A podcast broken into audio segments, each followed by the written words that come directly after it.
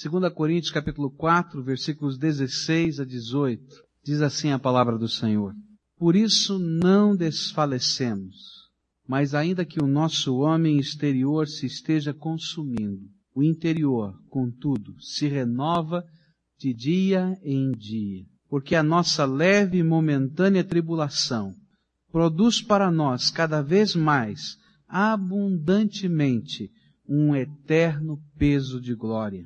Não atentando nós nas coisas que se veem, mas sim nas que se não veem, porque as que se veem são temporais, enquanto as que se não veem são eternas. Querido Senhor, dá-nos a graça de que o Teu Espírito Santo possa aplicar a palavra de Deus, a Tua palavra, Senhor, da Bíblia, aos nossos corações. E que esse tempo, Senhor, seja um tempo em que o Senhor esteja consolando, animando, abrindo a nossa visão, fazendo-nos perceber as Tuas coisas, dando-nos, Senhor, a certeza da vida eterna. É no nome do Senhor Jesus que nós clamamos e pedimos a tua direção. Amém, Senhor. Os irmãos podem se assentar. Queria pedir para você deixar sua Bíblia aberta, para que a gente pudesse estudar estes versos que se espalham nesses dois capítulos. Quando nós enfrentamos tribulações, muitas vezes nós somos tentados a desanimar e a desesperar da nossa fé. Jesus, quando falou a respeito da parábola do semeador, ele tentou ilustrar isso na nossa vida. Ele disse que um semeador saiu a semear e à medida em que ele semeava a boa semente de Deus, essa semente caía em terrenos diferentes. Disse ele que uma semente caiu à beira do caminho, onde o terreno era duro demais e onde as aves dos céus vinham e arrebatavam a semente para que ela não germinasse. A ideia que nos dá é que mesmo que fosse uma terra muito dura, se a semente não fosse arrancada dali, de algum jeito aquela boa semente germinaria. Mas Jesus nos disse que às vezes na nossa vida a semente de Deus é arrebatada pelo diabo, é arrancada de nós para que não germine na nossa vida. E às vezes ele usa tribulações. Jesus disse ainda que algumas sementes caíam numa terra rochosa e que apesar de germinarem rapidamente, as raízes não desciam profundamente, não havia suprimento perene, e quando o sol do meio-dia batia, ela murchava e morria.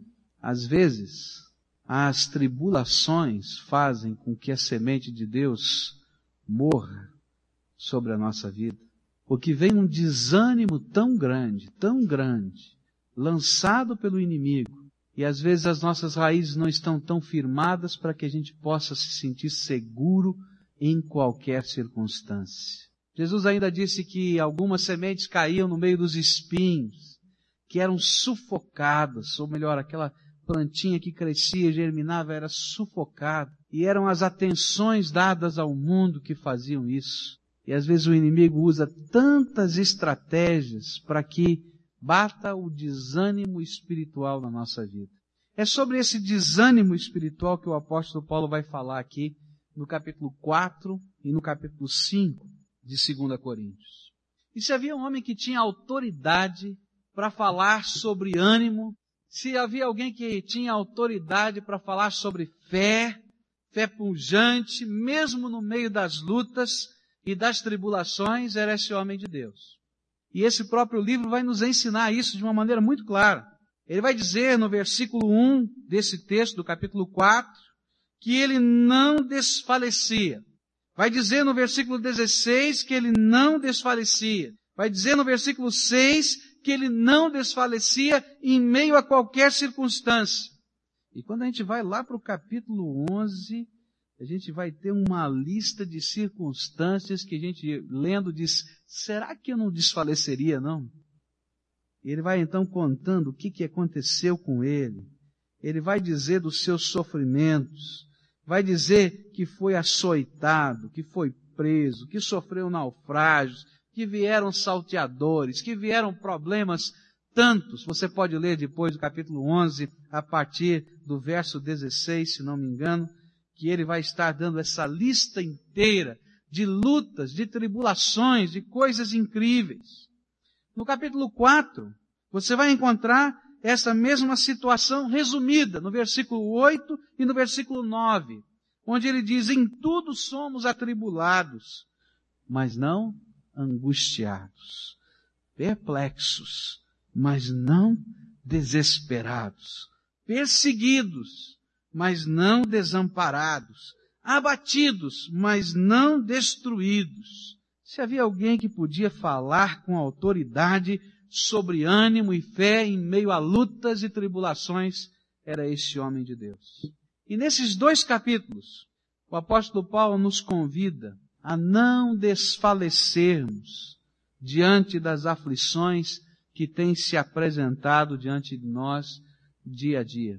Ele nos dá algumas motivações, algumas razões muito especiais que a gente não pode nunca perder da nossa mente, que são presentes maravilhosos da graça de Deus, que, que nós já podemos possuir, usufruir, trazer junto conosco.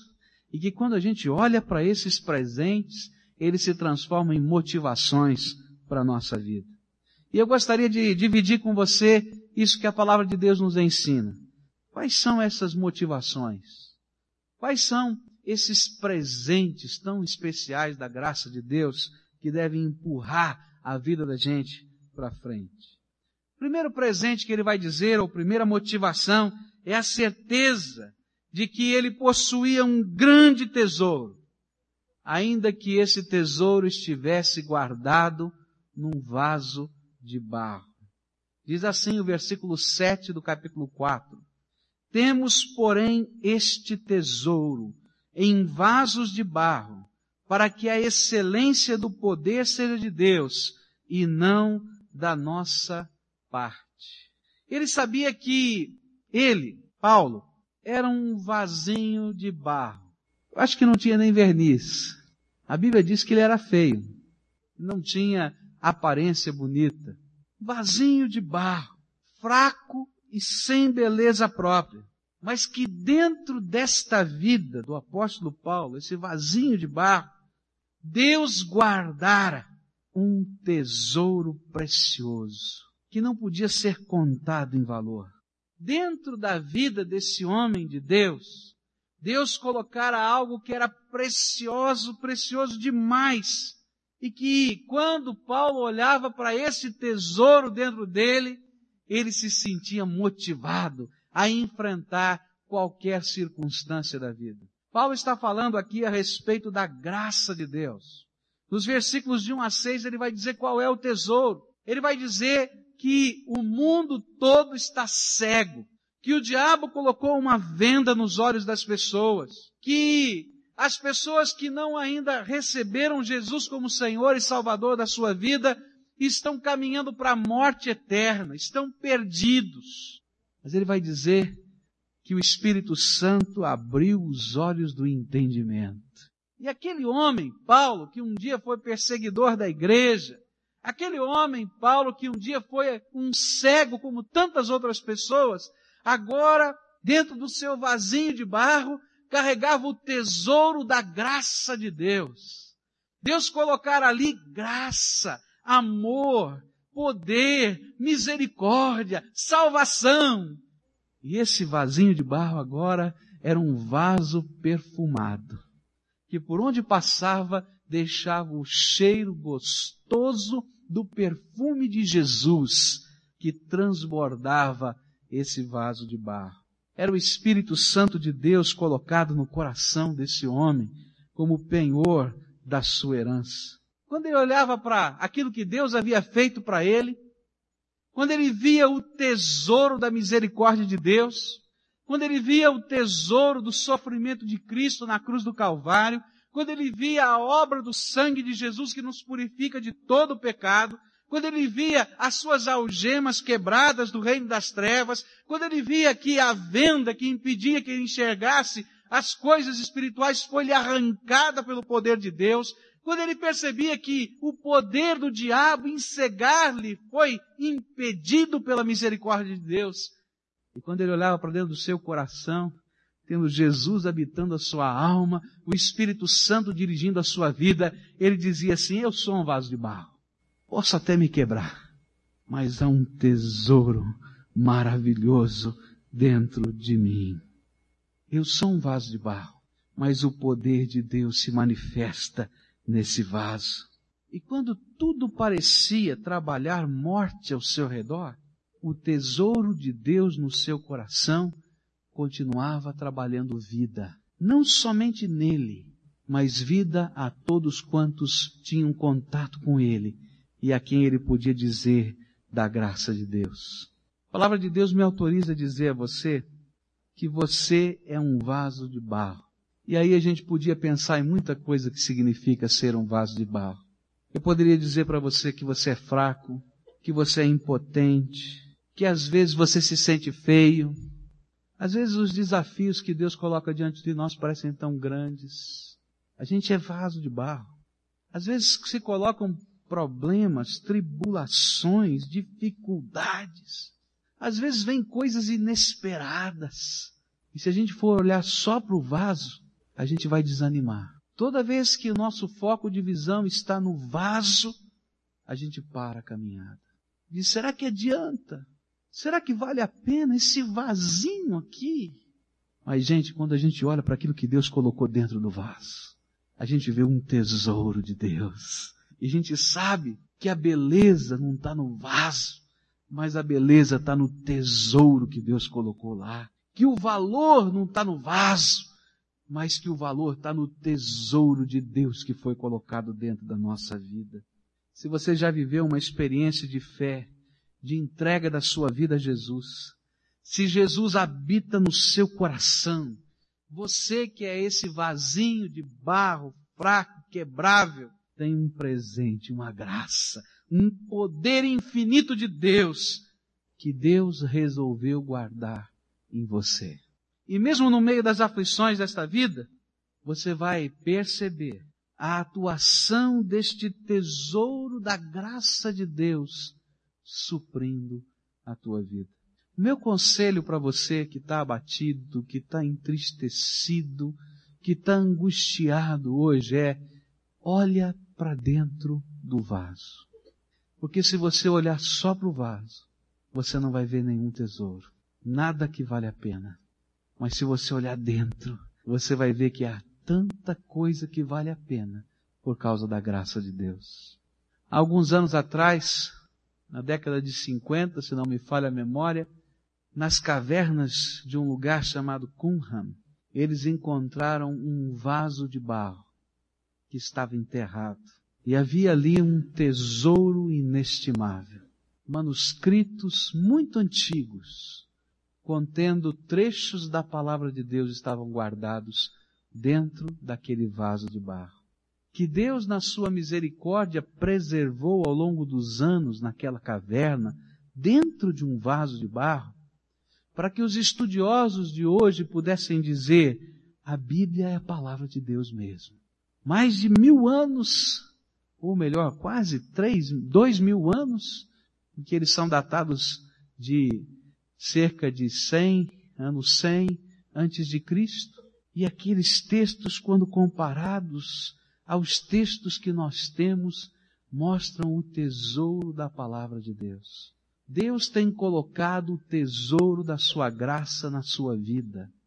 E um dia, quando nós nos apresentarmos diante de Deus no seu céu, nós vamos ver revelados tesouros inestimáveis do poder, da misericórdia, do amor, da força, dos milagres de Deus na vida de vasos de barro como você. Porque Deus está fazendo assim, colocando tesouros incríveis dentro da sua vida, tesouros da sua graça e do seu amor. Essa era a motivação do velho apóstolo. Se eu olhar para o vaso, eu paro. Mal consigo escrever direito, porque não enxergo. Mas Deus coloca sempre alguém do seu lado, porque um tesouro de graça estava no coração do velhinho, que escreveu quase metade do Novo Testamento. Parou para pensar, não podia nem enxergar direito para escrever, os trechinhos da Bíblia que ele escreveu de punho, diz assim, olhem com grandes letras eu vos escrevo, só para assinar o nome. Mas Deus tinha colocado um tesouro dentro do coração. Querido, teu vaso está lascado, está velhinho, tem um tesouro dentro dele. É a graça do Senhor Jesus Cristo na tua vida. Segunda coisa, segunda motivação que esse homem de Deus tinha para enfrentar as lutas e as tribulações.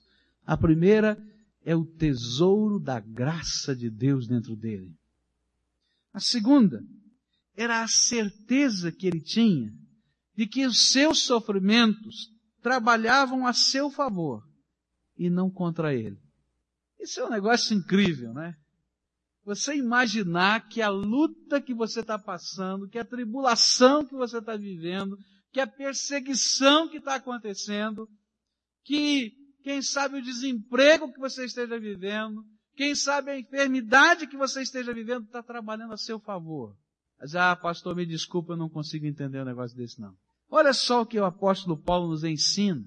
Capítulo 4, versículos 16 e 17. Ele diz assim, por isso não desfalecemos, mas ainda que o nosso homem exterior se esteja consumindo, o interior contudo se renova de dia em dia. Porque a nossa leve e momentânea tribulação produz para nós cada vez mais, abundantemente, cada vez mais, abundantemente, um eterno peso de glória. E olha como é que funcionava a cabeça desse velho homem de Deus. Ele dizia assim, sabe por que, que eu acho que tudo está contribuindo para o bem daqueles que amam a Deus? E esse seria um texto paralelo desse aqui. É porque quando eu comparo as minhas lutas e aflições e coloco nesse prato da balança, lembra da balança de um batateiro? Que a gente coloca de um lado aqui aqueles pesos, né? E depois do outro lado a gente coloca a mercadoria e está dizendo, bom, agora eu vou pesar a minha vida. E eu vou colocar desse lado as minhas lutas, as minhas aflições. E do outro lado, eu vou ver o que é que Deus está colocando para mim como glória. E toda vez que eu olho as minhas aflições comparadas com a glória que Deus está preparando para mim e já está derramando sobre a minha vida, eu descubro que a balança pendeu para o lado da glória e que a glória foi mais pesada. Eu me lembro que eu gostava de ir para a feira, minha avó trabalhava na feira, tinha uma barraca de feira, e eu gostava de chegar cedo um determinado dia da semana, quinta-feira em casa. Se eu pudesse cabular a última aula, eu cabulava mesmo, porque eu ia correndo para a barraca da vovó. E a vovó não tinha tempo para fazer compra, então, às vezes eu chegava lá na barraca da feira, a vovó me dava a lista, olha, você compra isso, aquilo, aquilo outro. Eu ia nas outras barracas dos amigos dela, né? E fazia a compra. Porque ela chegava em casa, ainda tinha o almoço para fazer e tudo mais, e a vida da casa para administrar. Então eu ia correndo lá enquanto ela estava vendendo no final da feira ali na barraca. E tinha lá um batateiro que era o amigo da minha avó, né? E ele colocava aquela balança, dizia tantos quilos de batata. Ele colocava o peso. Ah, é para Dona Elisa? É. Então ele pesava, o fiel da balança ficava igual. Ele dizia assim, mas agora vai o chorinho. E derramava lá um monte de batata. E aí a balança fazia, hum, batia do outro lado. Quando eu estava lendo esse texto, eu lembrei do chorinho, né? Só que esse não é o chorinho, não, é o chorão mesmo, sabe? Porque o Senhor vem e derrama graça e derrama glória sobre a nossa vida. Nesta comparação, Toda vez que eu olhar e comparar a minha aflição com a glória que Deus está preparando para a minha vida, eu vou descobrir que a aflição é leve e a glória é pesada. Eu vou descobrir que a aflição é temporária e a glória é eterna. E é disso que Paulo está falando. Ah, ninguém vai me segurar. Não vai ter naufrágio que me segure. Não vai ter cobra que se enrole na minha mão, como aconteceu na ilha de Malta, que me segure. Não vai ter tribunal que me segure. Eu vou continuar falando do meu Senhor cheio de alegria no meu coração, porque eu estou olhando para a glória que Deus está derramando sobre a minha vida. E mesmo quando ele percebia em seu próprio corpo as evidências da aproximação da morte. E ele via que o seu exterior estava envelhecendo, estava enfraquecendo. Ele olhava de novo para dentro do vaso e dizia: O meu interior está se renovando, porque o Senhor está derramando graça e glória sobre a minha vida. Ele olhava para fora e usava aqueles espelhos antigos, embaçados, e talvez se achasse mais feio até do que era de verdade. Mas quando ele olhava para dentro, ele viu uma coisa incrível. Essa glória era Deus transformando o caráter dele à semelhança do caráter do seu Senhor Jesus Cristo. A sua beleza não era a sua aparência, mas era aquilo que de Deus estava sendo forjado dentro dele. E então ele percebia que através dos sofrimentos mesmo, das lutas e das tribulações, Deus estava derramando glória sobre a sua vida. Eu aprendi na Bíblia que Deus só pode transformar pecado em juízo, porque Deus é justo e santo. Mas sofrimento, tantas vezes é matéria-prima de Deus para derramar glória sobre a nossa vida. Porque quando nós vivemos pela fé e quando nós vivemos na obediência ao Senhor, Jesus transforma tudo que passa pela nossa vida em algo parecido com a sua glória. Paulo olhava para as cicatrizes que ele trazia no seu corpo e aqui eu falo literalmente porque houveram cicatrizes, aquelas das chibatas que ele levou, e ele via como estrelas da sua coroa no céu. Ele via o seu caráter sendo forjado à semelhança do seu mestre.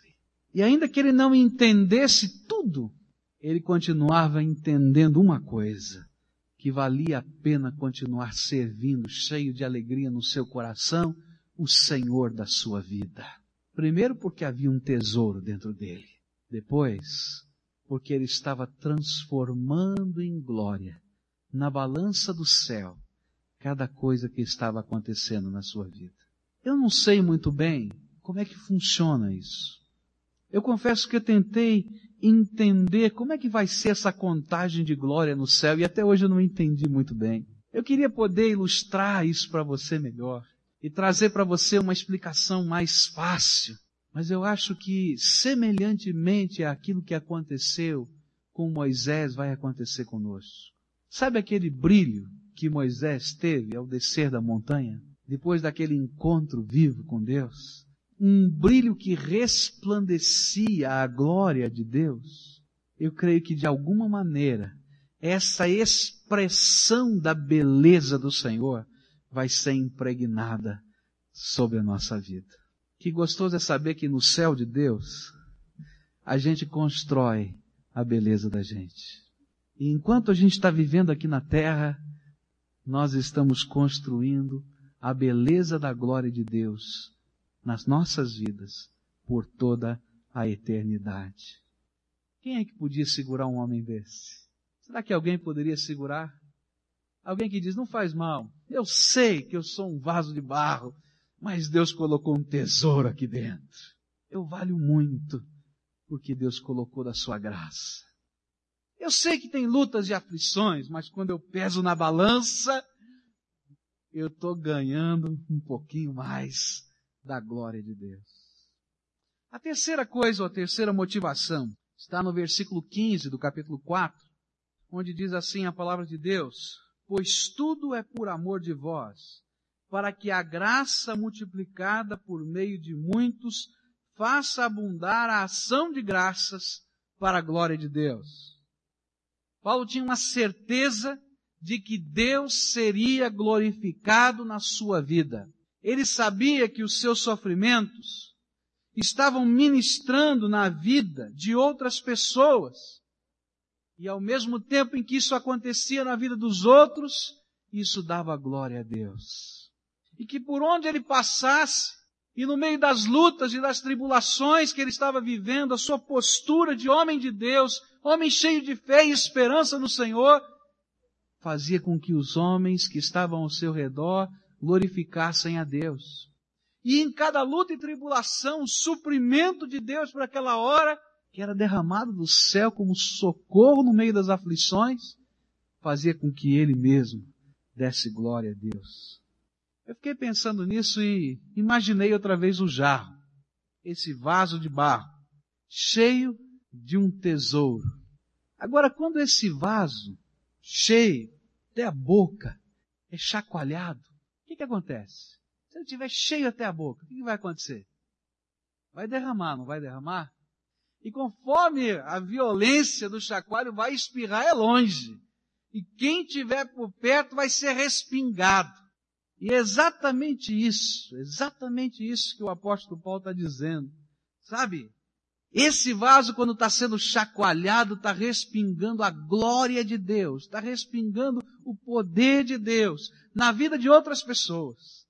E sabe, quando essa glória respinga sobre você, e de alguma maneira você é abençoado, e de alguma maneira você é marcado pelo Senhor, então você começa a glorificar o seu Deus e sentir alegria no coração de perceber a glória do Senhor na sua vida. Paulo estava dizendo, olha, eu não estou preocupado. Não estou preocupado mesmo, porque eu sei que Deus vai ser glorificado nas minhas cadeias.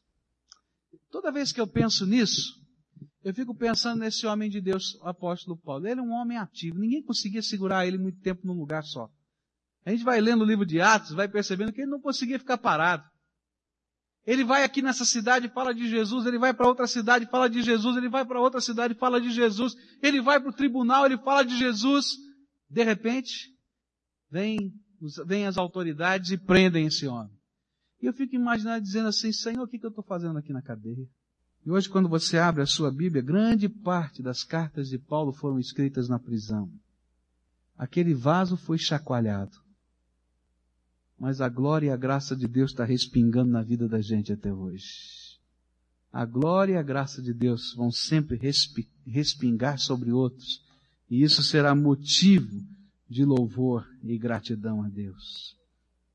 Outra coisa que o apóstolo Paulo fala, está no verso 18, no capítulo 4, onde ele diz que outra motivação que ele carregava no seu coração era a certeza dos valores da sua fé.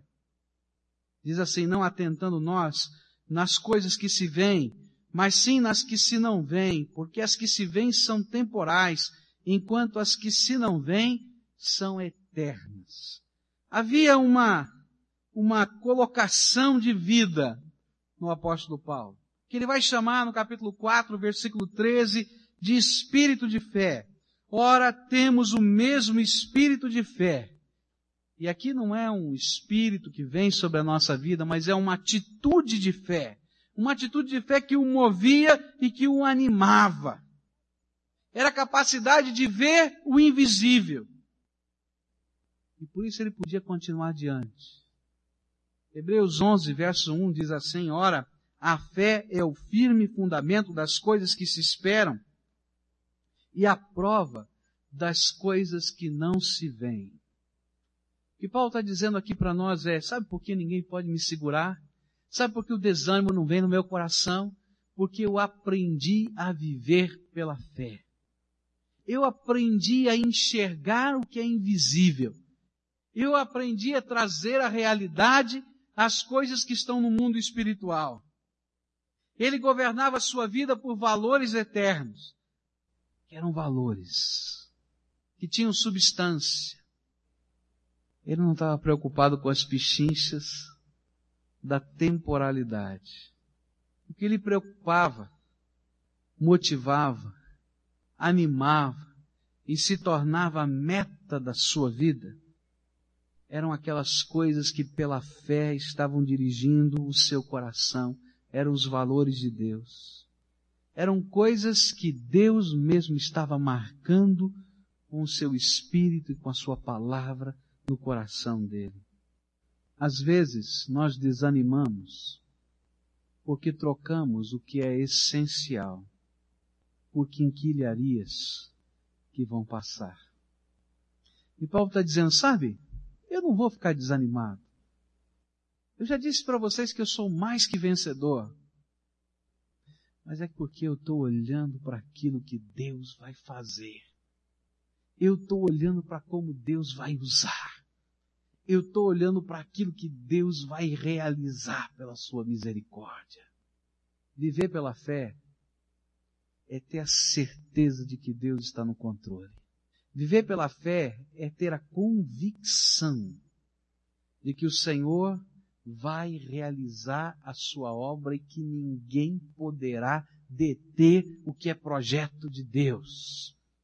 Viver pela fé é ter a certeza de que existe um único Senhor, Jesus Cristo, e que nós somos embaixadores desse reino e desse Senhor.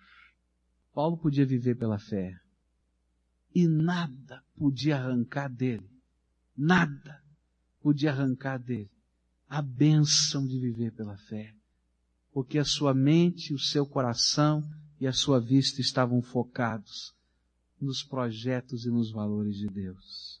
A última coisa que esse texto me ensina, e que era a motivação do apóstolo Paulo, e talvez a mais preciosa de todas, para ele e para nós, era a certeza de que a última vitória era dele.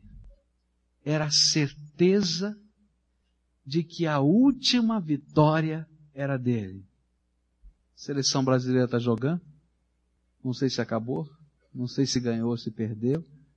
A gente já assistiu tantas vezes a seleção jogar. E algumas Copas do Mundo a gente se alegrou e disse, é agora. Mas chegava na última vitória, na decisiva, perdia. E aí todo esforço não valia tanta coisa. Mas Paulo está dizendo, sabe por que, que eu vou continuar até o fim?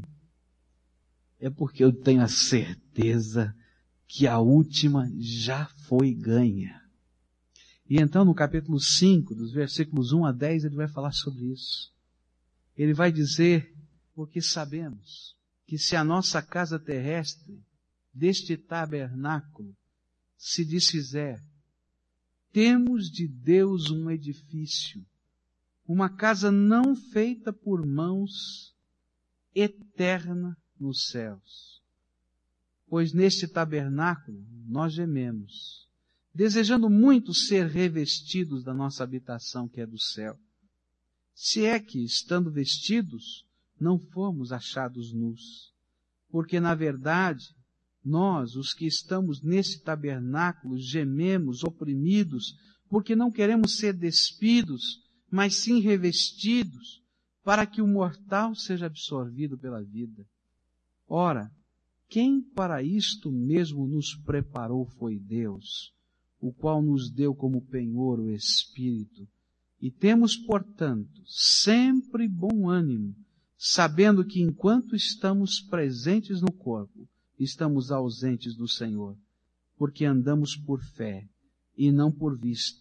Temos bom ânimo, mas desejamos antes estar ausentes desse corpo para estarmos presentes com o Senhor, pelo que também nos esforçamos para ser-lhe agradáveis, quer presentes, quer ausentes, porque é necessário que todos nós sejamos manifestos diante do tribunal de Cristo, para que cada um receba o que fez por meio do corpo, segundo o que praticou o bem e o mal. Paulo está dizendo, sabe por que eu não vou desanimar? Sabe por que a alegria continua no meu coração? Porque a última batalha, a mais importante, a eterna, Jesus venceu por mim. Não é que ele estivesse dizendo que as outras não foram vencidas por Jesus. É sempre a graça de Deus que está operando vitória na nossa vida. Mas ele estava dizendo agora da última. Ele estava dizendo do que vai acontecer com muitos de nós que estamos aqui. Ele diz, olha, se essa tenda que eu tenho, ele estava falando do corpo, se essa tenda se desfizer, se eu vier a morrer, eu vou para o céu com Jesus. E ainda que eu tenha que esperar a vinda dele, eu já estarei no céu com Jesus. E ainda que eu esteja esperando lá, sem corpo. Eu vou estar desfrutando de todas as promessas e de toda a glória do nosso Senhor Jesus Cristo. Então, quem vai me segurar? Porque no dia em que eu me apresentar diante do tribunal de Cristo, quando todos vão ter que se apresentar, e essa é a última batalha, eu sou mais que vencedor, porque Cristo vai se apresentar junto comigo e vai me dar a vitória. E a morte? A morte não é medo, não é temor, não é angústia, porque Jesus Cristo já me deu a vida e vida eterna. Quantas pessoas, quando tem que se deparar com a velhice, quando tem que se deparar com a enfermidade, quando tem que se deparar com a finitude da vida, na última batalha, não tem a sensação de que são vitoriosos. A Bíblia diz no livro de Amós: Prepara-te, ó Israel, para te encontrares com o Senhor teu Deus. E essa é uma palavra que ecoa pelos séculos nos ouvidos de todos nós. Prepara-te, põe o teu nome aí, Pascoal, para te encontrares com o Senhor teu Deus. Essa é a última batalha. E Paulo disse: Sabe, não estou preocupado, porque nessa eu já sou mais que vencedor, porque Cristo morreu na cruz do Calvário e ressuscitou por mim. E quando os meus olhos fecharem aqui na terra, eu não vou ficar na sepultura, não vou para o inferno, não vou para qualquer lugar intermediário entre o céu e a terra, eu vou direto para o lugar que Deus preparou para mim, no seu céu. E vou levar ainda a minha bagagem. Que bagagem? Você não leva nada dessa vida. Leva. Leva todo o peso de glória que Deus te deu nessa existência. E aí ele diz assim, e se Jesus voltar no meio do caminho? Não deu tempo de chegar lá, não tem problema. Não tem problema. Na verdade, eu estou até querendo que ele volte logo. Ele está dizendo, eu estou até gemendo dentro de mim. Vem, vem Jesus, vem logo. E aí, ao invés de eu ter que desfazer essa tenda, Deus vai pegar para si essa tenda e transformar na beleza da sua glória. E ele estava falando do arrebatamento da igreja. Essa batalha está ganha para aqueles que estão em Cristo Jesus. Porque se Jesus voltar e nós estivermos vivos, diz a Bíblia que num piscar de olhos, os nossos corpos, essa tenda, serão transformados à semelhança do corpo ressurreto de Cristo. E nós nos encontraremos nas nuvens com o Senhor, juntamente com todos quantos já um dia morreram no Senhor Jesus, que naquele instante receberão o corpo de glória. E ele vai dizer aqui no capítulo 5, estes estão agora sendo revestidos na ressurreição. Eu não estou preocupado com a minha leve e momentânea tribulação. Porque eu sou um vaso de barro onde Deus colocou um tesouro incrível. Porque as minhas lutas e tribulações não operam contra mim. Deus está colocando na sua balança, balança e a glória que Deus está me dando é mais pesada e é eterna. Eu não estou preocupado, porque de alguma maneira, no meio da luta e da provação, Deus está respingando graça através da minha vida está respingando misericórdia, está respingando a sua glória agindo em mim. E Ele é louvado. Mas quando eu olho para a última batalha, aí sim que meu coração se anima, porque essa já foi ganha, e essa eu não preciso fazer nada, a não ser desfrutar daquilo que Jesus já fez por nós. Como servos do Senhor Jesus, ou nós estamos aqui nessa terra, debaixo da sua graça, ou nós estamos no céu de Deus, desfrutando da sua presença e da sua glória. Tem muita gente dizendo muita coisa por aí, dizendo que quando a gente morre fica na sepultura, que quando a gente morre vai para o purgatório, que quando a gente morre vai para tal lugar ou qual lugar, e quando a gente morre a gente reencarna. O que a Bíblia diz é que quando a gente morre a gente só tem um destino. Só tem uma opção. Passar pelo tribunal de Cristo. E se você está com o seu nome inscrito no livro da vida, você vai ficar nas mansões celestiais que Ele preparou para você. Mas se você não tem, o teu lugar é longe de Deus naquilo que nós chamamos de inferno. Porque não existe outra maneira, nem existe outro caminho, nem existe outra saída nessa hora. Paulo está dizendo, olha, eu tenho certeza da minha salvação. E essa é a última batalha que já foi ganha. E alguém diria, mas como é que esse homem podia ter certeza? Tanta gente pergunta assim, né? Como é que você pode ter certeza da salvação? Você não é muito arrogante em pensar que tem certeza da salvação? E então o apóstolo Paulo vai dizer para a gente por que, que ele tem certeza da sua salvação. Ele vai dizer para a gente no versículo 5 do capítulo 5, Ora, quem para isto mesmo nos preparou foi Deus, o qual nos deu como penhor o Espírito. E aqui ele afirma por que ele tem certeza da salvação em duas coisas. A primeira ele diz, sabe por quê? Porque esta obra da salvação é divina, é dele, e ele não faz nada errado. Se ele falou que é assim, eu creio. Mas se você ainda tem alguma dúvida, ele me deu um penhor. Ele me deu uma garantia. Ele colocou o Espírito Santo de Deus dentro do meu coração. E a Bíblia diz que o Espírito de Deus testifica com o nosso espírito de que nós somos filhos dele. A palavra penhor que está aqui, na língua grega moderna, ela significa aliança de noivado. É bonito, não é? A palavra penhor diz, olha, Deus te deu o Espírito Santo como a aliança do seu noivado. Deixa eu ver se essa aqui sai ainda, né? Está aqui. Um dia você se apaixonou por alguém e fez um compromisso de casar-se marcou a data do seu casamento. E entre as famílias, você colocou nesse dedo aqui, né? A aliança. E diz, está confirmado o nosso compromisso. E nessa data, nós iremos à igreja e celebraremos a cerimônia.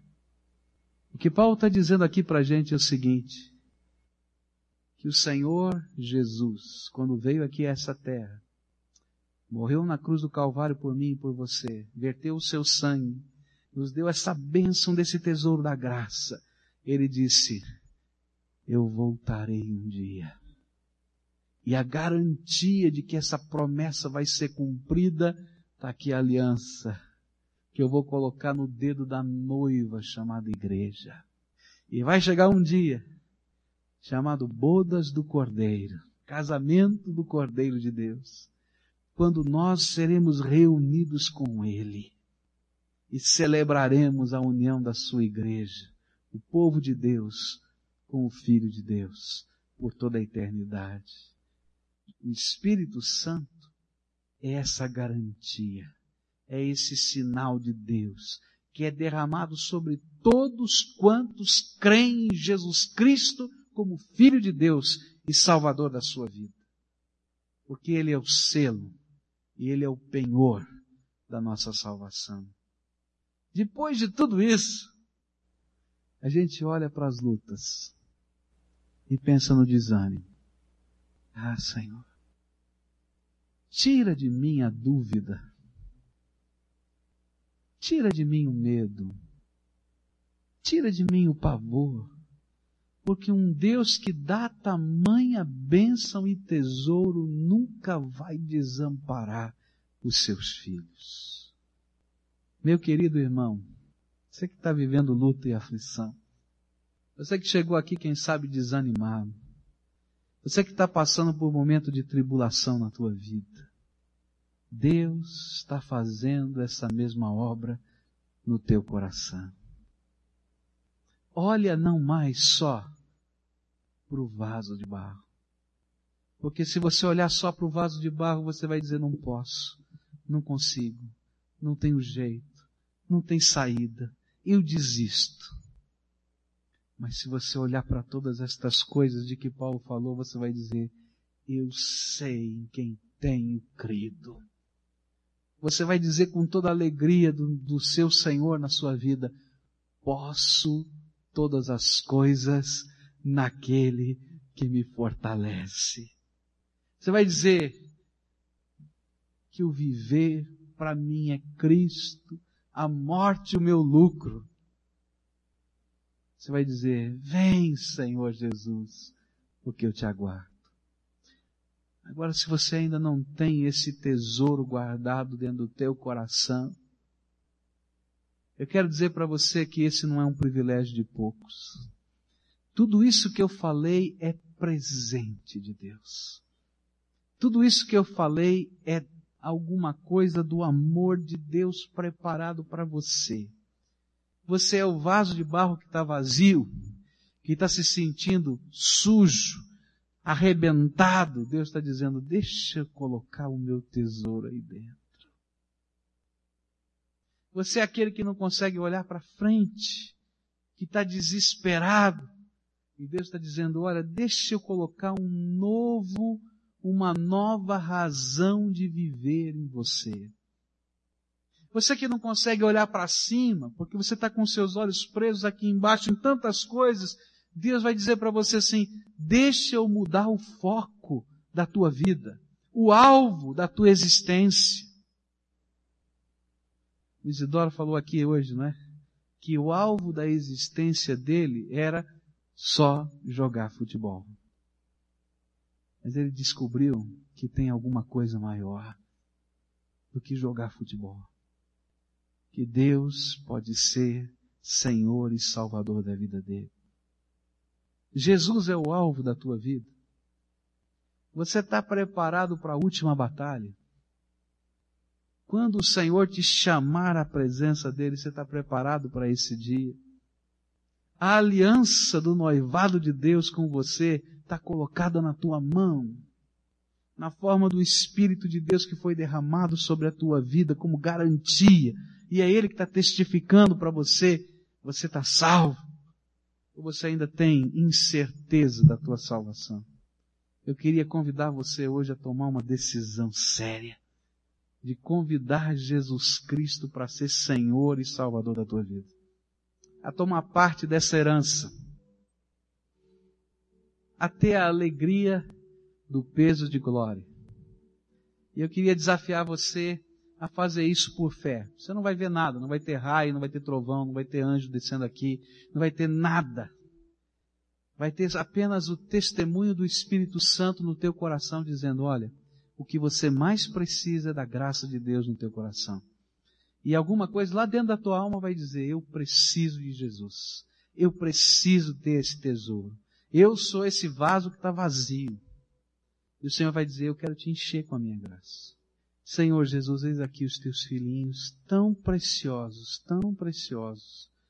Eu quero te pedir que nesse momento, Senhor, tu estejas selando esses corações com o Santo Espírito de Deus da tua promessa. E que eles, Senhor, possam perceber que há dentro deles, Senhor, a graça tua operando a favor deles. Ó Senhor, aqueles que estão abatidos, aqueles que estão desanimados, aqueles, Senhor, que estão passando por lutas e provações, dá, Senhor, agora a certeza de que Tu és o Senhor que está no controle de todas as coisas e que eles podem e que são, através de Jesus, mais do que vencedores. Ó Senhor, derrama do Teu amor, derrama da Tua misericórdia, dá, Senhor, uma nova visão de vida, uma visão que venha, Senhor, através da graça do Senhor Jesus Cristo.